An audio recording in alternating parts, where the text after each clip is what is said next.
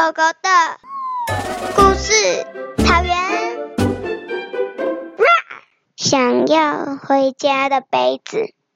从前，从前有一个杯子，它每天为主人工作，主人要喝的东西都是倒进它的身体里。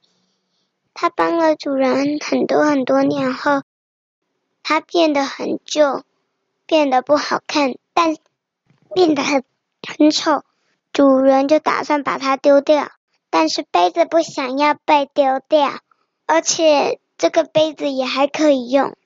所以呢，当它被丢进垃圾车后，它就坐着垃圾车，找到一个好机会，冲出垃圾车，跳上回家往他家方向的车子的顶上。他坐着车，坐着车，发现这台车要往另外一个方向后，就跳到另外一台离家更近的车上。他就这样跳来跳去，最后飞回家门口。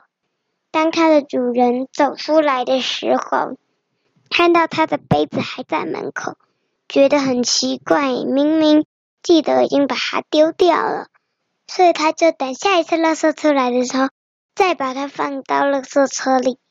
但是这一次，杯子直接从垃圾车弹出去，弹回，弹到家里的阳台上。主人吓了一大跳，想说：“咦啊，这个杯子怎么都都都丢不掉啊？”所以呢，主人又拿了一根树枝，啊，不对，他又跑到阳台，把杯子抓得紧紧的，倒到垃圾车那里，把它放进垃圾车里。然后呢，小杯子想，不行，我绝对要逃离。所以呢，他又跳出了垃圾车，但这一次被另外一个路人给发现了。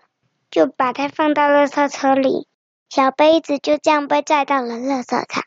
他到了垃圾场以后，看到其他也是被主人遗弃的杯子，说：“你们好。”那些杯子说：“你好。”然后呢，他就跟那些杯子变成了好朋友。从此之后，在乐色场过着幸福快乐的日子了。结束。